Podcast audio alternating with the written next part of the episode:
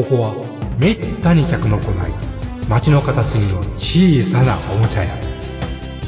そこで手伝いをしている僕は仕事よりもだらけた店主と雑談ばかりしている。こんなので僕のバイト代出るんだろうか。いらっしゃいませ。見つからないものがあったらおっしゃってください。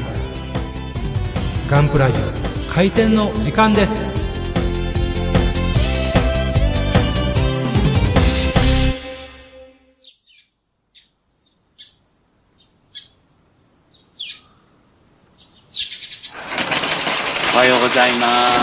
はようございますはい。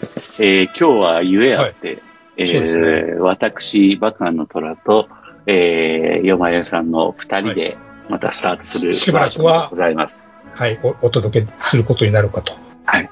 わけあって、きっともちさんはやってくると思います、来ると思います。えーはい信じてます、信じてます。本当信じてます。えー、バカンの虎のはいね、話って、じゃあ始めることにしましょう。はい、お願いします。、今日はメールに手が回らないかもしれないね。あの僕あのあこの、うん、3連休で、はい、えー島根県のはい、和立っていうはい模型サークルの展示会、告知前もしましたが、それに行ってきました。草深いところまでお疲れ様でした。い、やー、これがね、はい、場所はね、島根県立美術館の、あのーみんなに貸し出すホールだったんですけどね。はい、まあ、新しい建物で素敵な建物で、はい、あのー窓のでっかいガラス張りの建物から宍道湖が見えるんですよ、ドーンつって。あ初めて島根県にできた美術館なんですかね。あいや、そうでしょうね。で、その宍道湖にね、はい。夕日が沈んでいくのがドーンとか見えて、ほう。おしゃれなカフェがあって、ほう。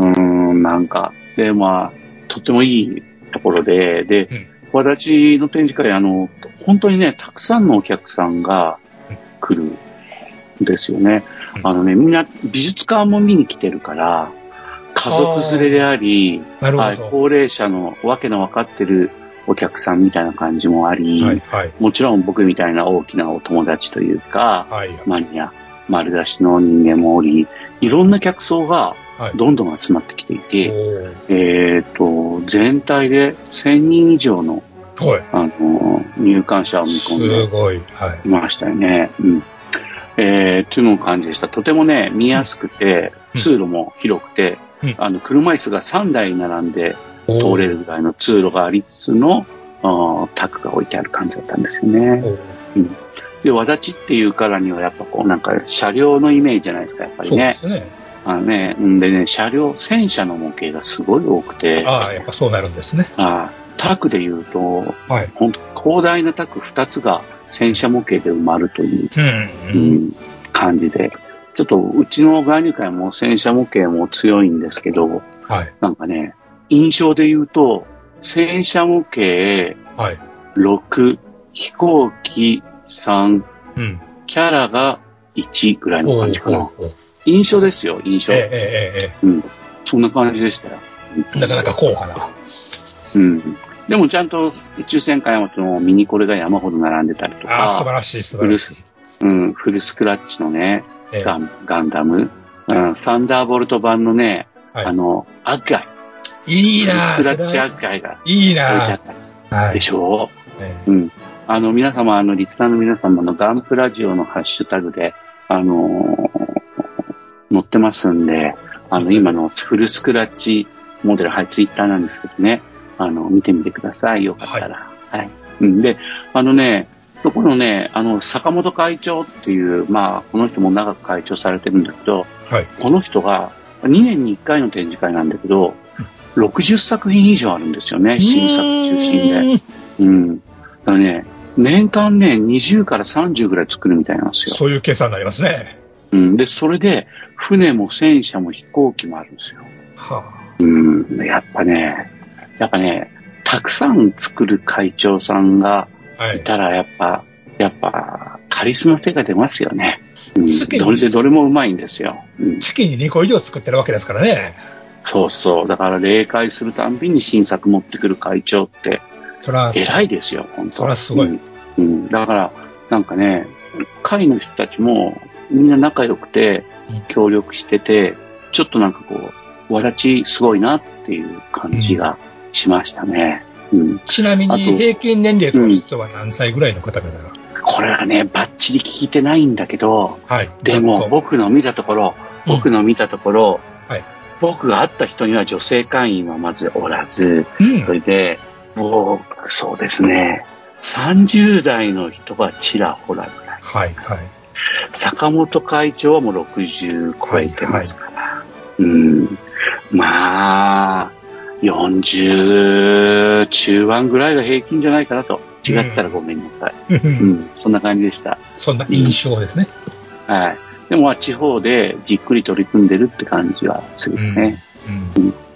で、あの、ゲストで、ファインモールドの鈴木社長と、あら、社員の鈴木さんが来ていて、はい、はい。うん。で、あの、お店回りもするんですって、島う根に。ーん、なるほど。うん。で、そのついでに来てくださって、ええ。あのね、今度の新製品の F15 ああ、を、でも、あの、トライワンがうん出たのかな。おうん。だから全部パーツ状態で持ってきてくれて、うん。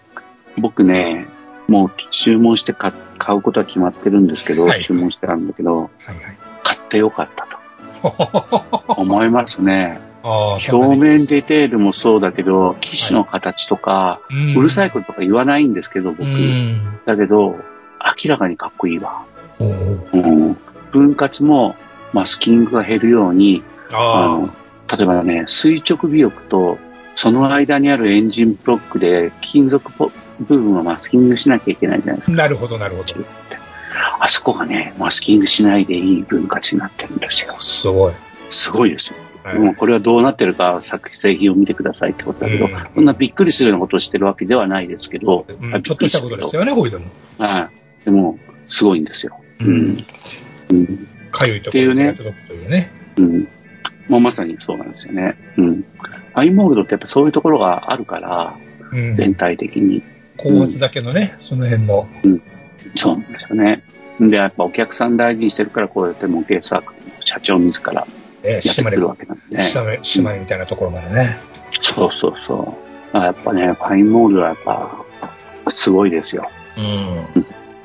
でね、あとね、わだちで感動したのは、はいあとね、感動ポイントがね、二つあるんですけど、はい。あの、まずね、固有の人の名前出ちゃうんだけど、はい。ペンネームというか、サークルネームないからしょうがないんだけど、山名さんっていう人のあ作品に感銘を受けて、ああのね、ごめんね、皆さん、抽象的な話になるんだけど、はい。僕ね、まずね、飛行機のモデラーなんですよ。うんで、飛行機が並んでる、20機くらい並んでるんですよ、ほほ3人でね。で、それを見て、ちょ3あれ？人、3人、3人。?3 テーマも人3 20人だったんです。はい。それでね、その中に明らかに、あうん、これとこれとこれとこれとこれは違う、あの、同じ人が作ってんなってのがあったんですよ。それが山田さんの作品なんはいですよ。はいはい。ところが、一個一個名前を見ずに見ていくと、全部作風がちょっと違うんですよ。だからね、結局ね、あのね、塗装がうん毎回違うんですよ。剥がし方とか、汚し方とかが、うん。だから、で、もうなんか、興奮しちゃって、え意味、意味のわかんない塗装とかもあるんですよ。なんでこんな模様になるんだろうとかね、うん。明細が。美しいんだけど、うん。そしたらね、エアブラシをわざと、あの、ブクブクさせて、な空気の流れを悪くして、はい。ノズルから不規則に吹きつけて、えはい。それで明細にしましたとか、はそれ、もう一回同じことできますかって言ったらできませんって言うんですよ。うん。胸を張ってね、かっこよく、しれっと。うん。まあ、そんなね、なんかこう、いろんなね、なんか失敗をわざと導いて楽しく作るとか、うん。そういう感じなんですよ。うん。うん。だから僕なんかは雑誌で記事書くときとかは、誰でもこうやったらこうなるよってな感じで、それは再現性がないと困りますからね。そうそうそう。ところが、その人は毎回違う技法で、毎回自分の塗りたいように塗っちゃって、うんそれ。で作品として完結させてるんですよ。なるほど。うん。だからね、びっくりしちゃって、うん。また、あまり詳しくは僕も真似すして後で語りますけど、いろんな細かい技法とか、あ、こうやったんだっていうのをね、聞いてきたんで。どんな機体がありましたか？いや、もうレシプロ機ですよ。うん。P40、タンク、あ、タンクやね、えー、ドーラ、FW190 のドーラ、はい。えーそれから、えーっとね、あのね、あの、PGL11 っていうね、パラソル型の服用機がやっと単用になって、でもパラソル型の羽を持ってる。これね、IBG のいいキットなんですよ。うーうんん。それを作ったりとか、あとは、正気とか、うんえー、飛燕とか。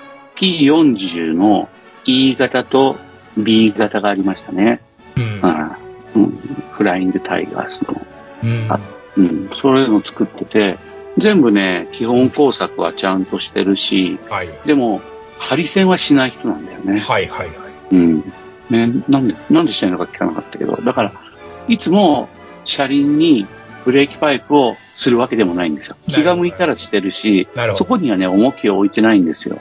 ねで基本的には塗装。と。うん。そうそうそう。で、塗装を、なんか、いつもクスクスって笑いながら、やりたいことをやってみるって感じなのかな。あーいいですね。うん。だからね、芸術家っていうかさ、僕なんかほんと何回でも同じように作れるように作るから、うん。まあ、それってなんか、どっちかっていうと職人系なのかな。まあ、そういう言い方があるんですかね。でも山名さんのは芸術家なんですよ。うん紙一重とは思うんですけどね。いやまあまあ、そりゃそうですね。ええ狭い世界で、あの、グループ分けしてるだけだからね。あとね、最後のニュースでね、あ、山田さん、要チェックです。これもガンプラジオに、あのハッシュタグでツイッターに載せてます。はい。最初ねお願いします。ええガンプラジオのリスナーに会っちゃったついに、うんえ、そんなほんまにおるんですか？二人の、種持ったんですか？二人の、土の米作り難しいという。はい。もう、めっちゃ上がりました。ただね、お。あの、ちょっとね、がっかりというか、オチはあって、あ以前、あの、未完成チーム、中四国 AFV の紹介の時に、あの、中心になって頑張ってる未完成チームの AFV モデラーが、あ今回3人いて、3人の侍がいてねって言った、その侍のうち2人が来てて、その2人がガンプラジオ聞いてるよっつって、おっしゃってくれたんですよ、ええでも僕には本当にびっくりの経験でした。ええね。いざ実際に会うと嬉しいもんです。あ嬉しいですね。えだから、中四国 AFV の会では本当にリスナーが増えていくと思いますよ。えあ当たり前だよね。スペシャルサンクスに載せてもらってるんだもんねる。ほど。うん。だありがたい。からあれに載ってることをすごい不思議な気持ちで見たみたいです。うん。まあ、これね、わだちの展示会、あのこんな感じで、あの本当ね、車で行ったら5時間かかったんですよ、休憩も入れて。山口から。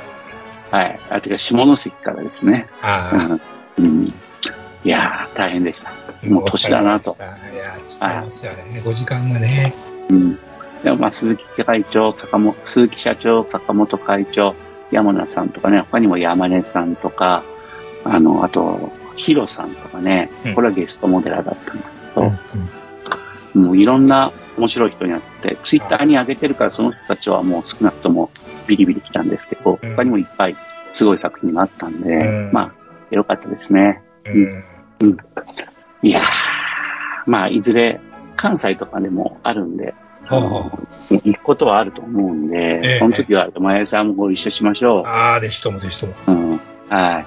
そういうことでちょっとお茶買ってきますね。はい、早速。いってらっしゃい。はい。はい。ロケットモデル for beautiful modeling life ホビーのデジタル化が進む中昔ながらのプラモデルを作る楽しさをより多くの人と分かち合いたい作って飾って眺めて楽しい商品をお求めやすい価格で提供する日本の新しい模型ブランドそれがロケットモデルズですロケットモデルズのプラモデルは全国の小売店オンラインショップにてお求めいただけます詳しくはロケットモデルズで検索ウォルターソンズ。それは根っからの模型好きが立ち上げたホビーメーカー。熱い情熱を注いだ製品をみんなにお届け。フラッグシップモデル、メタルプラウドシリーズはコレクターズグレードの新基準を目指すべく合成と柔軟性を考慮した素材耐久性を追求。手作業による塗装工程と高精度担保印刷による判読可能な極微マーキング類。さらにはリアルな背景付きディスプレイベースが付属しウィンドウパッケージのまま飾ったり稼働させて楽しんだりできる。次世代の完成品シリーズなんだぜ。基準グレードのスタンダード。金属製可動履帯を標準装備する。ザ・タンジブル。組み立て模型版。ザ・キットの3グレードが陸海空で展開中。お求めは全国のホビー取扱店ネット通販店で。次世代基準の完成品模型をみんなで楽しもうぜ。プレゼンテッドバイウォルターソンズジャパン。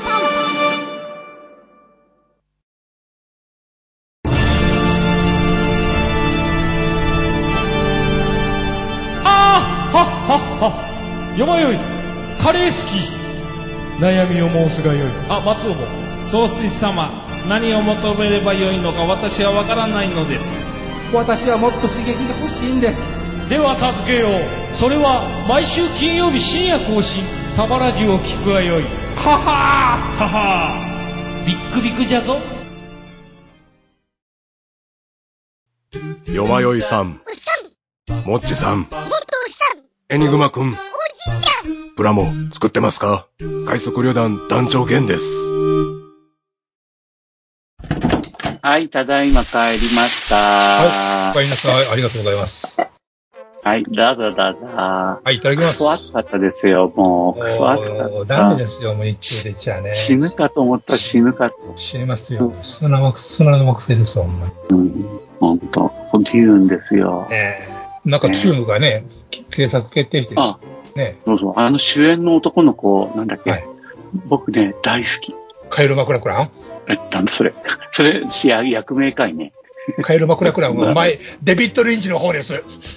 あ、それは違う。そう。いや、うん僕は新しい方のデューンの主役の儚げな、うんあの、気候自然とした男の子。未成年ですよね。うん。僕ね、あれ、あの子大好きなの。うん例えば、あの、あれね、あの、別の映画でね、あの、なんだ、少女たちが出る、あの、なんだっけな、有名な、あ、ダメだ。うん、あの、若草物語か、を最近できたんですよね。えそれが、その時に、その男の子が、あの、気になる男の子役として出てくるんだけど、これもかっこよかったな。うん。なんてね。まあいいんですけど。まあ飲みねえ飲みねえってことで。いただきます。はーい。で、よまよさんなんか、はい。そこ本とはい。モデルがあるような感じがしますけど、はいはいはいはい。どっちか教えてくれるんですえか CD がありまして。ええ。えまず一つプラモですね。あ、えーっと、世間で何かと噂にやったのかならなかったのか、もちさんも話すこともあるはずの水星の魔女。お何を買いましたか？あの、ラストのキャリバーンですね。手に入りやすかった？あのね、その話をしたいんです、今回特に。あ結果としましては余裕で手に入りました。あ、ああ、そうなんだ。はい。私買ったのはハーバーランドのソフマップだったんですけども、うん、うん、それ以外にもあの、サンドビアの上司であるとか、うん、うん。回ってみたんですが、そういうこともね、あの、上司の場合は、あの、レジの、レジにいる人に声かけろって書いてあって、レジの中見たらや山積みしてあったんで、ああ、そうなんですか。あそのああの最後のね、あれだし、みんな、島の国になって買いに来るんかもけど、そうでもなかったですね。うん。だからこれ、改めて思うのがね、これ、転売ヤーがやっぱしいらんことをしとったんちゃうかって気しますよね。うん、うん、うん、うん。作るのせんやつが転売するために何か買ってたんちゃうのかっていう気がしてしまいますよね。そそうだよね。現在でも Amazon では、キャリバーンは3150円ですねね。もう全然そんなせんでも、田舎の、うんえーっと、家電量販店行ったらまず買えますわ、こんなんきっと。うん。ね。キャリバーンかっこいいよね。やっぱね。うん。結局僕が買った水星の魔女のキットって、いあのー、ルブリスとキャリバーンしか買ってませんからね。今。ああ、そうなんですか。うん、うん、うん、うん。だからこの調子でいくと、あのー、店頭にはもう在庫型になるんじゃないですかね。水星の魔女のキットああ、なるほどね。ってことは、再プレスされないから、その型のものが消えてなくなったら困るか。じゃあまあ、買いに行った方がいいよね。これ。まあ定まあ、価でおいくらですかね？定価でこれは何ぼしたか。2000円ぐらい？2000何ぼしますね、これ。ああ、なるほど。はい。あー箱には書いてねえな。うん、ちょっと割引で2280円で買いました。ああ、なるほど。はいやっぱ、そんこんなええもんが、ええもんとかね、その、いい、まあ、高レベルプラモデルが、その値段で買えるってやっぱ素晴らしいよね。えーもう顔なんてね、目からして塗り分けしなくていいですからね。すごいですね。そうですよね。うん。すごいよね。だから水星の魔女のキットについては多分店頭ではもうタブついてるぐらいあると思うんです。うんうんうんうん。で、それはもうプレスしてプレスして、もう、えーっと、新発売のキットももう翌月にはもうすぐ並ぶっていう風な体制とってあるから、もうどんどんどんどうんん店頭ではもう何部でも見かけるような、かつての状態になりつつありますけど、うんハイグレード用紙についてはやっぱしね、なかなか見かけなかったりするっていうのは、まあ今、あんまり再販してませんからね、ハイグレード用紙関係は。うん、なるほどですね。うん。だからもそううだ転よね。うんそろそろ転売ブームももうこれ収まってきたんちゃうかっていう気はしますよね。ガバッと儲けるっていうのはなかなかね、成立しなくなってると思う。結局ね、あの、前もちょっと話したことあるけど、主婦が小銭稼ぎで。やるとかがあるんですよね。だから本当に小口で、うんねあの、プラモデル5個買って帰って、それを転売して、うんお小遣いみたいなのっていうのがあるみたいなんだよね。それがなくならないんじゃないかと思って怖いよね。大口でやる人もいたじゃないですか。はいはいまあ例えば、外国人の人が回転つくとか、あ買って買いに来るとか、あったじゃないでねすか。噂をね。ああいうのはね、流行らなくなると思うんだけど、うん、まだまだ個人の転売屋さんって残るんじゃないかなってちょっと思いますね。ませんけどね。まあ、とりあえず、うんそのガンパレの新作のキットを言うんでは分かりやすいんで、それは、あの、素人でもね、うんどれになればいいかって分うんそう、かりやすい。素人も。うんね、そうですね。ガンダムは、ガンダムも悪いいうところですから、これからそういう人たちはどうするのかねっていうところはありますね。うん、そう。次のガンダムまでね、一息つくんだよね。なんか、新しいなんかシリーズがあるらしいですね、なんか。ああ、ちょっとチェックしてみますわ。まあ、あるでしょうね。バンダイだって困る。なんか一年戦争ネタでなんかあるっていうのを聞きましたけどね。うんうんうんうん。この辺には、モッチさんの不在が痛いですね。うん。うんうんうんまあ、僕はでも、とりあえず、あの、あれを待ってますからね。ハサウェイを。ハサウェイの2をですね。それっきり続きがないですね、今のところね。うん。あ、でも、作られるのは3本作るのは決まったみたいなんで、とにかく1本目がガンダム映画の歴史上一番ヒットしてるから。そうなんや。そうですよ。へガンダムの映画の興興行収入では、ー。はいハ。サウェイがナンバーワンなんですよ。ファーストガンダムよりも。そう。へあ、もちろんあの、た何をベースにして計算したかわかんないですけどね。ね今値上、値上がりしてるから、ー。うん。あの、ね、それなりのあれでやって、動員人数とかね、その辺がちょっとわかりません。うん。わかんないけど、これはあの公式にサンライズとかで聞いたか話だから、うん。ハサウェイってえ結構いいんですよ。あの、だから本当にゼダブルゼータ知らなくても、はいはい。ついてきた人がいるんですよね。はいはいはいはい。。うんなんかね、知らないと難しいとこあるけど。もうソースのデザインが好きになれないよね、出てくるのみんな。うん。ガンダムもガンダムもメッサーも好きになれないよね。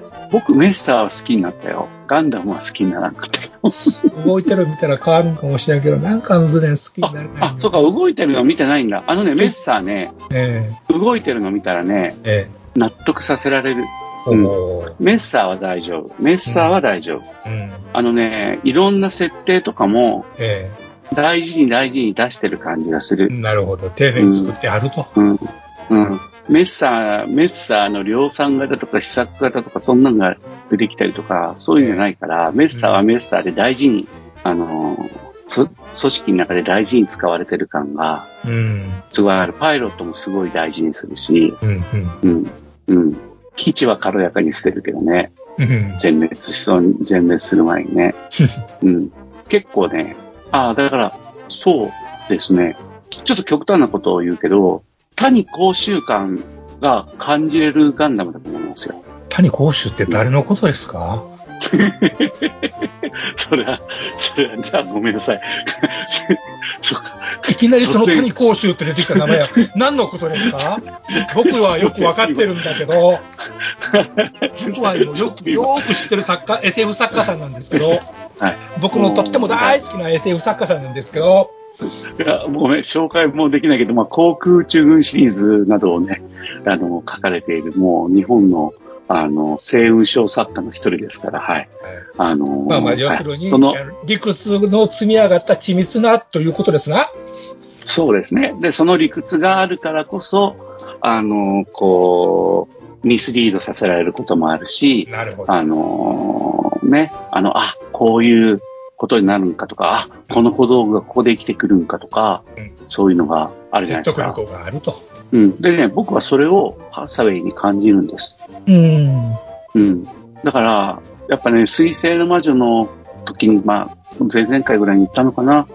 モビルスーツがたくさん使い捨てられていって、うん。結局プラモデルを変えてない、買いたくなってなかった、買ってるけどね、うんもう使ってます。だけど、なんかそういう感じが薄いんだよね。でも、ガンダムがこれからかなって思ってる。ペーネロペとかね。はいはい。その辺はね、掘り下げ不足なんだけど、うん。メッサーは許す。うんジェガンも欲しいって感じかな。うん。デガンはね、常にいいですからね。うん、まあそうですね。うん。いいっすよ。うん。ジェガンのふんどしのところに、はい。機関銃座がついていて、はは。そこから、あの、反政府組織を取り、取り締まるはい部隊が、の兵士が、はいあの、荒くれ者のようにはい、市民に向かって銃を、おらーとか言って、撃ってて、市民から嫌われるという描写がありそら、ますけど。そら嫌われる。うん。でもその、そのジェガンの股間から、はい。うん、多分あの、キャリバー50ぐらいの、12.7ミリぐらいの機関銃を撃ちまくるっていうのだけでも、なんかウォーカーマシンみたいな感じになったけど、ウォーカーマッシュを連想しますね。うん、うん、ほ欲しくなりました。はい。うん。まあ、まあでもまあ、とりあえずキャリバーンですよね。キャリバーン最高っていう。これかっこいいと思いますねね。ユユニコーンみたいでかっこいいですよね。うん、買いに行きますよ、僕。うん。これは、かキャリバーンは買う。え田舎の量か、田舎の家電量販店に行けばきっとあります。うん。ありそう。まあ、あというとこですかね、プラモに関しては。はい。はこのディエルがどうのこうのいう話じゃないので、はい。本の方ですけども、えーっと、皆さんお待ちかね、あの、コンビニコミックのザ・コクピットシリーズ第3巻出ました。当然皆さん、あの、当然皆さんね、あの、お手元にあるとは思うんですけども、いや、買わなかった。すいません。衝衝撃効衝撃効果90度があるんで、読むや誰も買ってないようなことはありえないと思うんですが、僕、白木効果90度は別にあの、ちゃんと単行本であるんですいません。いや、そんそんな、そんな弱気は聞きたくありません。衝撃効果90度書いてある本見たら、それは自動的に買うべきものです。ですよね。えーわかります。えそうですよね。わかります。ーえーなかなか、それ、あと、はい。3でしょ ?3 巻目ですよね。3巻目ですね。えは。うん。ーえーちなみに8月に入ってもまだ出ますんで、皆さんあの準備しておくようにというところですね。僕、1巻は持ってるんだよね。3巻はあったのに買わなかったんだよね。だからでも買いに行きます。はい。まあ、今回はいずれも基本的に航空機ネタの話しか載ってないですね。うん、うん、うん、うん、うん。まあ、衝撃効果90度はもう昔から私はもう上事のように言ってますが、長谷川さん K99 を出せってやつですね。うん。これ出したらもう今でなんかこう伸び悩んでるガリオンとか、ファイターなんとかとかそういうキットあとかも。気にしなくていいから、これ出したらもう100もう10年でも20年でも売り続けることができるから、出せって本当にもうね。でもなんか、長谷川で聞くと、あの、ガレオンでもね、えスケールよりは出るんだって。ー本当に？本当に。ス系のモデルを買う人よりもクラッシャー・ジョーのファンの方が多いってことですか？そうなんです。納得いかんの？切ないですよ。切ないですよ。まあ、もちろんアイテムにもよるとは思いますけど、納得いかん長谷川はもう、うん、まあ、いろんな取引先の、例えば銀行的なもののような気がしてしょうがありませんけど、うんだからやっぱり飛行機の新規開発は、うんえー停止と。うんうん車は出すのになそう、車はやっぱ一桁違うんですってよ。えー、車って売れるんだ。はい。売れるんですってよ。これね、静岡で聞いていつも、ええあの、気が落ち込む話題の定番の一つですね。うん。箱買いデカール買いしか出せないんですか？うん。しばらく出しません。っはっきり言うて言われるんだよね。うん。で、モデラーのね、神様、仏様、長谷川様って昔言ってたようなおじいちゃんたちがね、うん。うん、長谷川はもうね、出せないんだようん。出したくても。うん。うんで、悲しそうに、かつはけしり顔で言うんだよね。スペースルーフ出すんやったら、キー99出せるやろうよ。これが一桁、二桁違うんですよ。絶対さらに。キー99は欲しいよ。キー99は欲しいですよ。それはそうですけどね。そうスペースルーフより絶対売れるって。いや、これがね、えいや、まあでも、多分あれだよね。あの、アイテムのこと銀行とかわかんないから、うん、もうアイテム群で語ってるだけかもしんないね。確かに、あれかもしんないね。あの、本当はそうじゃないのかもしんないね。パッケージ見てバチッと誰が見ても欲しくなるのパッケージの絵ぐらい描けるってこんなもん。うん、もうなんならこの扉絵の分解してる絵描いても絵ぐらいのかっこよさやっちゅうねんもん。うん。大変なネタなんやけどな間違いなく出るとね、思うんだけどな。T99 ね。48でも72でもいいから出してくれって。いやー、俺4八がいいなこれね、静岡ではい。私の模型界の恩人であるところの、はい。カニオさんっていう人が、はい。ドイツにいらっしゃる技術者なんですけどね。はい。その人が、多分 T99 のはい完成品では一番かっこいいうん。ものをフルスクラッチで作ってるんですよね。いやそれ見て。スケベになってたやつですかね。またあ、それでしょう、多分。それでしょう。うんあれはね、信じられなかったですね、ー美しい。うん。うん。まず沈没するね、本当にもうん。そうですね。うん。99かっこいいよね。ほんとかっこいい。あれでね、二重反転プロペラって偉いっていうのがね、もううん目にしみましたからね。植え付けられましたね。スピナーにね、穴が開いてるんだよね。ね。もうまあライフリング、ライフリングが入ってね。そうそう。で、機体の中、中部から後部は、ハヤテを思わせるから、なんか、全くの空想じゃない感っていうのかな。アービンまあちょっとあって、まあ似てるだけで、あれだけど、ハヤテとか、ヒエの問題があるからね。いやー、そう、ね、下げだけ、ああ、両弦あるのかなあのアービンね。タービンがついてるじゃないですか。両方と言ってますね。あ、両方か。えそう。今度やったら勝てるんだ。排気タービンは作れるんだっていうね。ー音速、ね、ディスプレイクで音速を超えるっていう気の狂った話が素晴らしいじゃないですかね。うん。うん。戦争なんかどうでもよろしいって言い切るっていうのがね。うんまあ、戦争中に税金を使って自分の信念を貫いたってことなんだよね。その後にそのし、うん。全てを潰されることになるわけですが。そうですね。うん。だから、松本零士の作品の中で、例えば、それとあの、音速雷撃隊かな？桜花の話があって、もうねあ、れで、ボロ泣きの、ボロ泣きの名作ね。うん。あれのパイロットも、実はロケット技術士で、そうですね。もし生き残ったら、月へ行けるロケットを作りたいんだって言って、新い命を投げ出すっていう、この衝撃航空90とやっぱ、なんだろうな、僕僕はすごいなんかこう、通底する松本零士の気持ちってものがあると思ってるんだよね。いや、うん、僕はね、さらにね、自分のエゴを出してるところが僕すごく好きなんですよ。ああ、なるほどね。そうだね。理屈もクソもあるから、ね戦争も勝敗も俺には関係ねえっていう。うんが好きですよ。松本零士そういうとこあるよね。時々、まあ、他にもなんか、ああと B17 の核密爆弾を爆、あの、清掃研気流を。か。ああれもいいですよね。うん、あそうですね、松本零士。うん、まあ、キャプテンハーロックがセリフにしているような世界が、うん。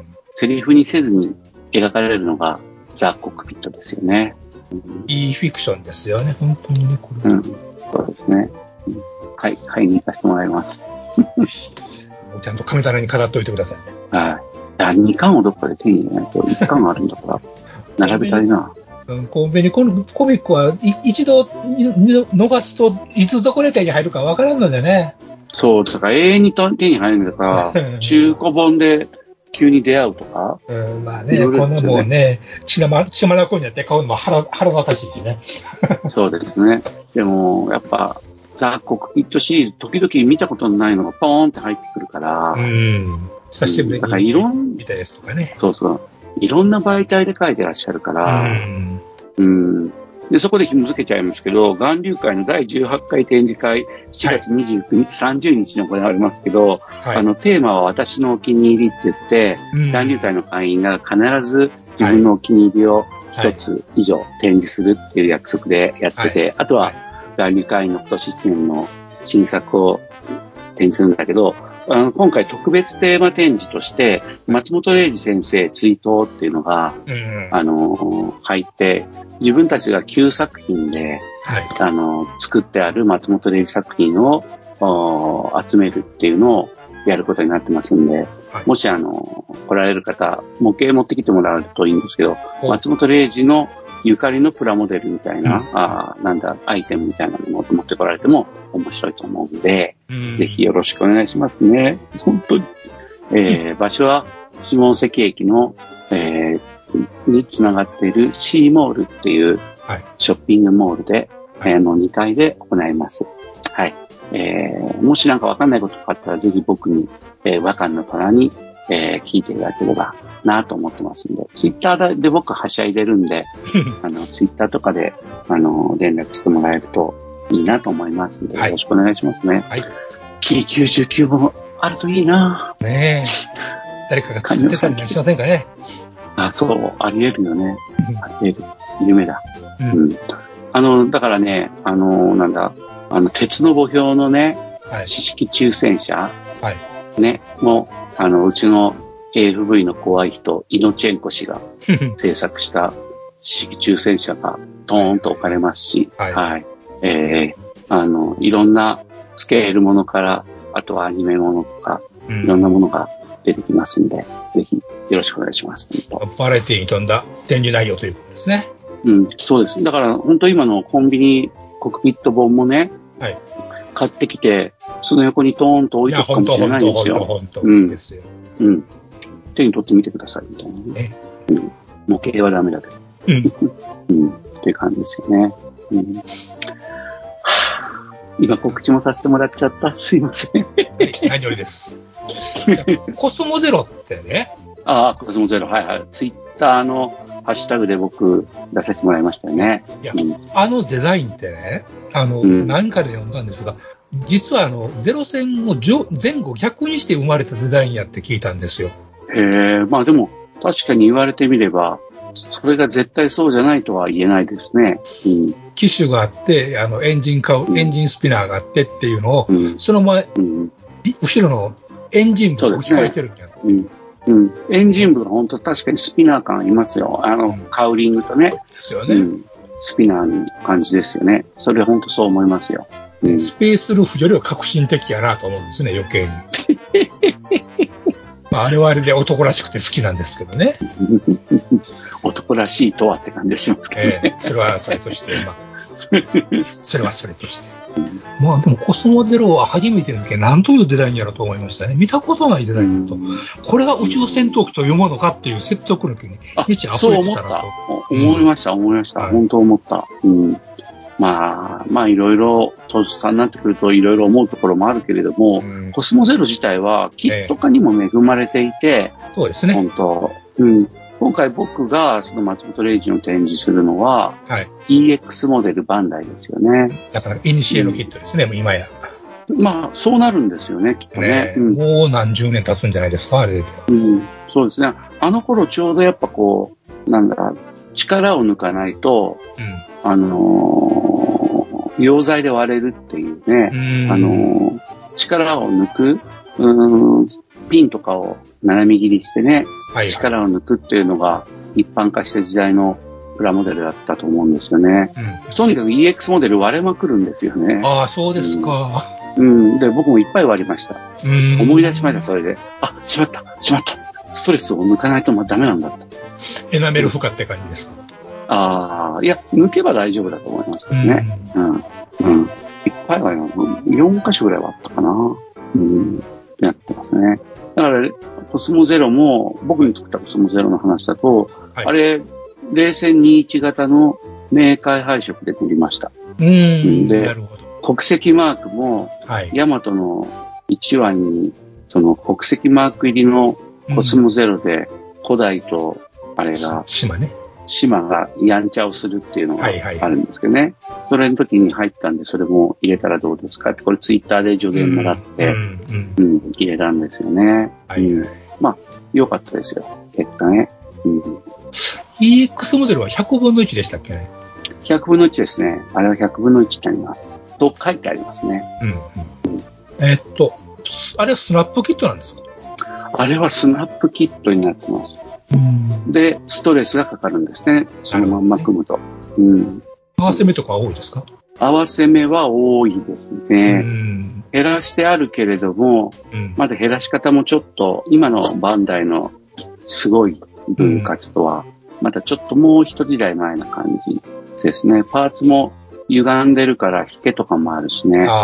うん、そういうのに対処してやる必要もあります。合わせは悪くはないです。うんキャノピーとかはバチピタなんでびっくりしました。EX モデルっていうのが生まれてきたときは、これはもう、何ですかね、ビギナー用じゃなくて、あの、好きな人そうがそうそう。ね、金払って買うキットやっていううん意味合いで出してましたもんね。うん。で、それは本当にそうなってったと思うんだけど、やっぱいつの間にか消えちゃったよなくなっちゃね。いましたね。うん。僕ね、無彩とか、ホワイトベースとか、感染系もいっぱい買ったし、ん。うん。あとね、あの、スプリ、シュプリームガンダムってか、ガンダムセンチネルの、はい。あの、瓶にした、G アタッカーとかあの辺ですね。はい。あれが出てて、あれもまあ、センチネル好きだったん。で。いまだに売れ残ってるとこ見たことありますわ。うん。あ、本当に。えー、まだあと、に残ってるサムソンとかね。うん。はいサムソントラックとかね。ライビアンローズ出た時はびっくりしましたけどね。あそうそう。あれは本当究極のあれですね。うん。まあ、EX モデルは。うん。あ、このね、あのコスモゼロでね、一個ね、はい久しぶりにやった技法が、はい。パネルラインが正、細くてはい。綺麗なんだけど、ちょっと浅いんですよ。で、掘り直せばいいんだけど、はい掘。り直すのがはい嫌だったんで、嫌ですよね。うん。明快配色、うん、冷戦21型の色に塗った後に、はい。RLM グレーではいはい。パネルごとに影を書き込んで、うん、で、あのーパネルライン上はそのまんま塗り分けて、はい後ろをちょっとぼかすように、溶剤でうんぼかすようにして、グラデーション入れるっていう、エアブラシとか使わないグラデーション入れをうーん。したんですよね。それはうん水性塗料ですか？これはね、エナメルでやりました。あエナメルでね。紙エナメルで。うん、昔からね、これが好きでやってたんだけど、すごい時間かかるんですけど。うんうんじゃあ、あの、機種のアンチグレアとか赤いあたりも、あの、そういう感じでやってたんですか？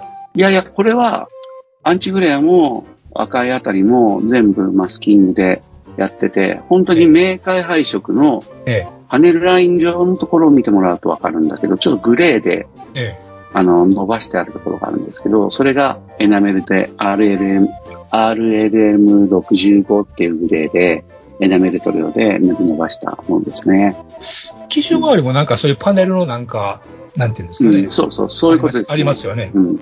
それも同じグレーで、同じグレー使ってるんですか、ええやってるんですね。うん。だからまあ、もっと時間あればバリエーションを持たせられるし、うんうん。もっと大きいのにやるとさらに面白くもなるけど手間もかかるっていうね。うん。ちょっとだから、昔はやってる人もいたように思うんですけど、今はちょっとロストテクノロジーっていうかな、うん。な感じですかね。ちょっと漫画チックな仕上がりになると思いますけど、松本零士ならそれでいいだろうっていうね。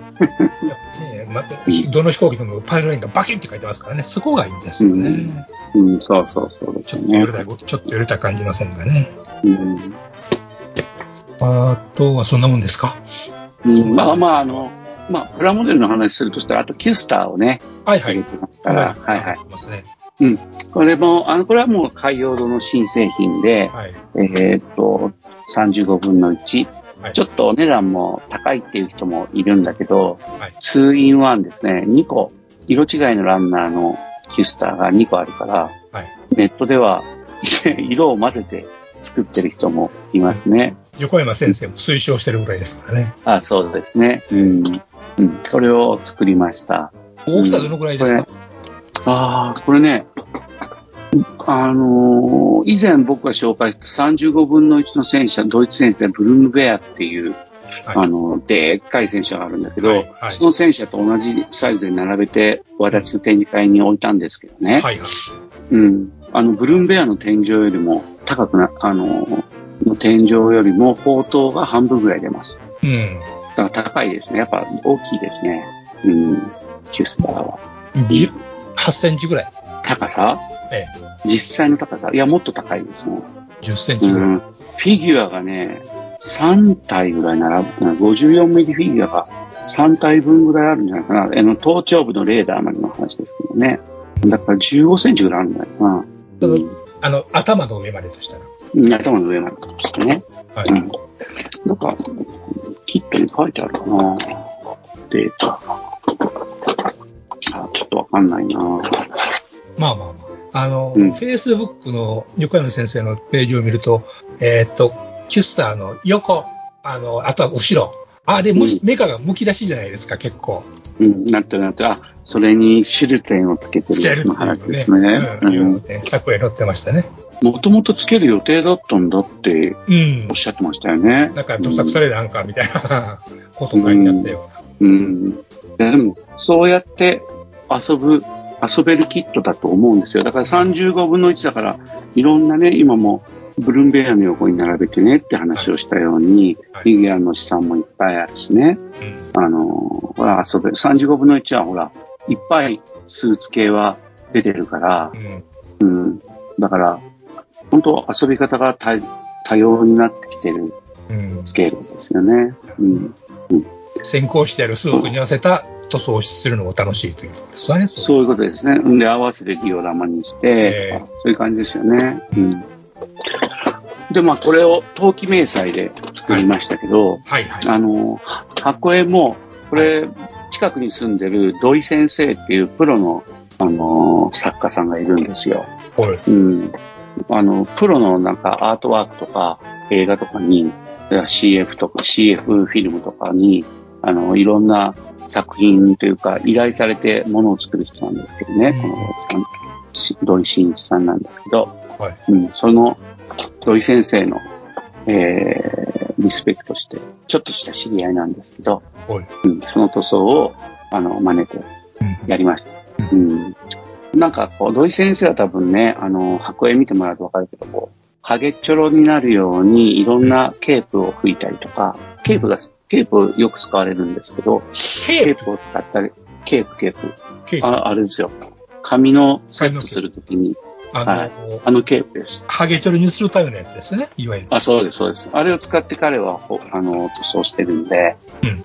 うん。で、僕は今回はケープは使わずに、うん。登記明細するってことで、まあ、めんどくさかったからなんですけど、うんやりました。で、それで VIC カラーの新半ツヤホワイトっていうのを、あのー薄めて筆塗りして、それは水性塗料ですか、水性塗料です。はい匂いゼロ、国産、安い、うんえー、最高ですよ。で、筆塗りして、はい。ムラにはなってるけど、うん。ムラって色のムラと、それから塗料の厚みから来る段差ムラがあるじゃないですか。はい。段差ムラになりにくい。ほー。うん。でね、VIC カラーっていうのは、はい。自己平滑化っていうことを言っていて、下で向いてるやつですね。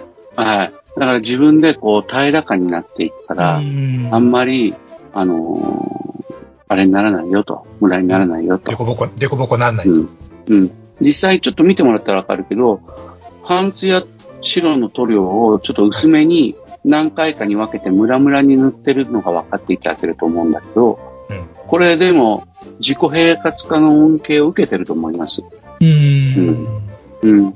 つるんとしてるんですよ、だから、出来は。なるほどね。濃淡はあるけど、つるんとしてるっていうことですね。そうそうそう、不思議な感じですよね。今までは濃淡があると、塗料の厚みの差があるって感じだったでしょ。確かに。そうじゃないんですよ。うんだからおすすめです。うん。えうん。それに対して黄色は下出るカラーで塗ってるんですね。ー、うん、うん。うん。で、えーっと、まあ、これも、すいい状態だったんで、あのーなんだ、あのー段差とかにはあんまり出てないです。やっぱり。うんうん。うまく塗れました。うん。で、もう、今、僕下出るの虜ですけど、はい。下出るより、平滑化の面では VIC カラーにちょっと軍配が上がるような気がします。ほー。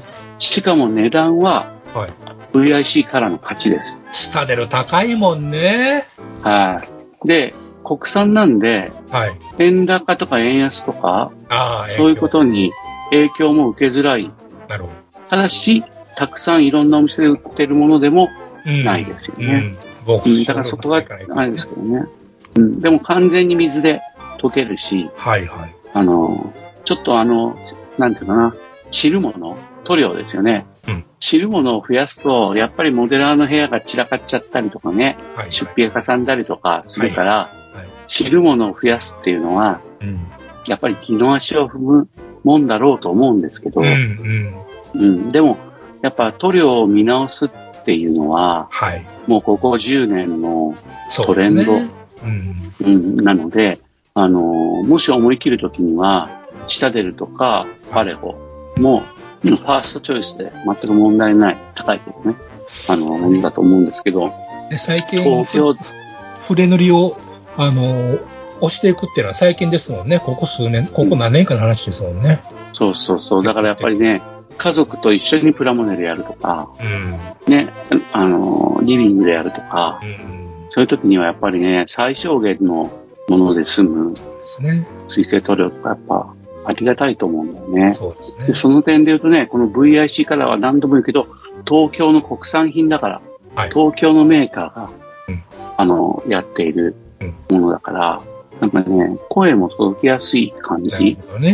もしますし、うん。ちょっとあの、なかなかね、もう発売されてと相当経つんですけど、はい。なかなか、あのー有名になってないんですけど、うん。うん。まあ、下出ると僕は併用して、はい。パレホはもう手出せないことになりました。そうなんいるものだ。が増える。そうなんですう。ん、だから VIC と、はえー、下出ると付き合っていこうかなと思押して。ますね。うん。うん。今度、西ドイツのレオパルト、NATO 迷彩を船塗りやってみます。はい。今、鋭意制作中なんで。はい。また、できればお見せしますんで、まあ。VIC カラーをちょっと考えてみてください。まあ、下出るいいですよ。うんう。ん。今度の次のモデルアートには、は下でそうしたドイツのフィギュア、はいドイツ A フィギュアが乗りますんで、あ、バカンスう。ん。トラさんが。またあのトラム演技で、はい。はいはいはい。原稿書きましたんで。なるほうん。あの、今、アーマーでね、特集やってて、ど。はい。すごい作品いっぱいあるんだけど、うん。僕は時短で作ってるから、そう、あの、アーマーモデリングのさ、これあれ良くないですよね。あれはね、良くないですよね。作る人を減らしてるんじゃないかというのが、我々35分のの、1のフィギュアに目入れるってそれはないよなと思った。うん、そうそう、僕は入れてませんよ って胸張ってもしょうがない。だからやっぱね、あの、岩流会の霊界でも、はい。うん、必ずしもうんタミヤの売り上げに貢献しているとは言えないのではないかと。うんいや、すごいな、さすがやなって思うんやけど、目入れるんが普通なんかよって思ってび、びっくりしますよね、あれ見たらね。うん、そうですね。ですからね、リスターの皆さん、バカンの虎は時短で塗るっていうことをテーマに取り組みましたから。ただしうん、うん。ただし、はい。すいません。時短で塗って、うん。いいもんにするためには、はい。仕立てるから使ってます。すいません。でも、もしそれで早く塗れるんなら、使ってみようかなって思ってもらったらいいなと思ってるんですけどね。お金で解決できることがあれば、それの方がいいというのがね、大人の正しい姿勢ですからね。えまあ、ちょっと心苦しくはあるんですけどね。うん、でも僕も下出るからとかね、皆さんあれですよ、雑誌社から、ただでもらってるんだろうとか思ってると勘違いですよ。うん隅から隅まで全部自分で買ってますから、あの、そういう勘違いはされないようにしてくださいね。地平回しもん、地平度吐いて買ってるんですから。はい。回し、もんじゃ全然なんか、え下出るからも何ももらってないし、ええ雑誌社からも何ももらってないですから、えはい。うん回しもんじゃありません。VIC からも回しもんではありません。あ、でも、この前の静岡でも、すごい、販売担当の人にはい、いろいろ質問答えてもらって、えうん下出るもね。うん。だから、なんか、シンパシーはすごい持ってますけど。ううんん。って感じですね。うん。もっちさん、来ねえな、はい結局。現れなかったね。どっかで演出されて死んでるな。いや、ほんとね、線状降水帯の川に落ちて流されていったとか流されて、いや、そういう人。うん。田んぼの水に行くな、言うても、もしかして、ガンリ、あの、あの、ガンプラジオって、はい。3連休の月曜日は、はい。なしとかあった？そんな話は初めて聞きましたね。そうですか。あ、すいません、リスナーの皆さん。今3連休の月曜日なんです。すいませんね。暑くてどこも出かけんかったね。うん。僕は頑張ってましたよ。プラモデル作ってました。偉い、偉い。暑かったです。ああ、うんそんなこんなでね、来週こそは、もっちさんに、えー、水星の魔女の総括と、ブレイザーそうだのよね。ね、いあの、ことをいろいろと話していただこうと、改めて思いますので。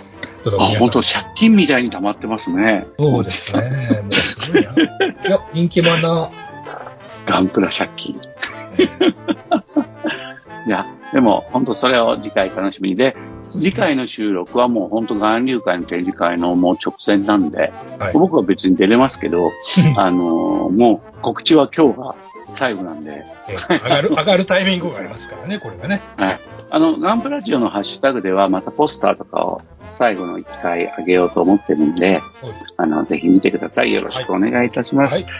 あとは、あれですね、リスナーの皆さんから声をかけていただいて、うん。私の展示会ですごい嬉しかったんで、びっくりしたんで、遠慮あの、なく声ビリビリかけてくれとしたんで。、はい。あの、眼入会で声かけてもらってもいいんですよ。お前かバカなトライやつだって言ったってください。で、僕すいませんって言いますから。はい。あ、なんかあれ、でもあれですね、なんか、暗号届きで、山って言ったら川って言ったら、リスナーってことがわかるとか、そうですか？何世紀前の話をしてるんです？だから、あ、じゃあ僕がよまよいって言ったら店長って答えたら、ガンプラジオのリスナーってわかるとか。トラさん、ですかでいいじゃないですか、普通に。そうですね。そうですね。本当に申し訳ありません。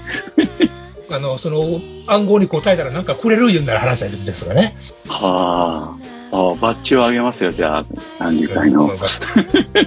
その、そこにある桜どれも好きな持ってきなっていう。それはダメです。はい。というわけで、今日も、ガンプラジオ、閉閉店店ガガラガラということとですね。はい。ねありがとうございました。ありがとうございました。もっちさん。メールお願いします。お便り待ってます。お願いします。店長ももっちさんもお願いします。お願いします。ガンプラジオでは、お客様からの温かいお便りをお待ちしております。配信ブログにあるメールフォームから、どしどしお寄せください。ガンプラジオ、ツイッターアカウントのリプライ、リツイートもよろしくお願いします。